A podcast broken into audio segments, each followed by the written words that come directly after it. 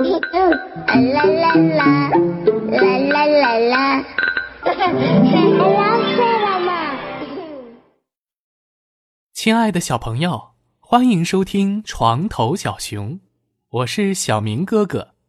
今天呢，播讲景田小朋友提供的科学绘本《我和影子》。在此呢，非常感谢他提供的故事内容。如果你也有喜欢的书籍，请在公众号的后台联系我们的工作人员。好了，小朋友，打开你们的想象力，我们开始讲故事了。我和影子，我有影子，他是另一个我。和爸爸妈妈晨练的时候，影子比我还长。他神气活现的跟在我们身边。到了中午，太阳在头顶的时候，影子缩小了，他接近我，我们两个可以说悄悄话。下午，影子又来了精神。夕阳下，我和小伙伴在草地上踢足球，影子洒落在地上。我们就是巨人。夜晚，影子在灯下陪伴我。爸爸教会我和影子一起玩儿。我们的手可以变成鸽子，还可以变成鸭子。看，我和爸爸用手影一起玩狼和兔子的游戏。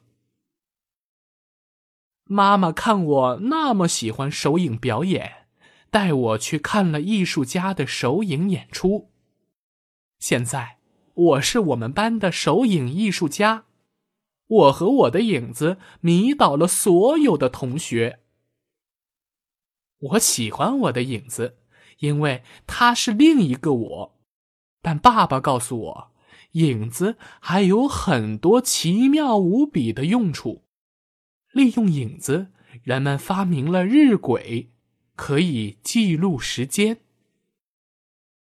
利用影子，还可以表演皮影戏。原来皮影戏幕布后面是这样的。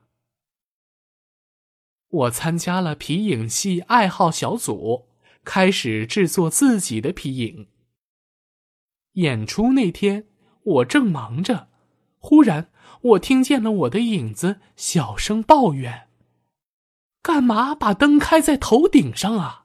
我都出不来了。”别着急，等我演出完了，咱俩还一起踢足球去。听我这么一说，我的影子踏实了。小朋友，听到这里，你想不想玩手影游戏啊？请看本文下方。小明哥哥带你一起来把小动物们变出来。好了，小朋友，今晚的故事就讲到这里。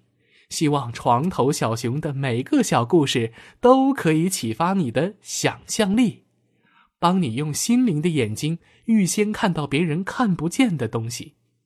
最后，还是请你分享给身边的小朋友。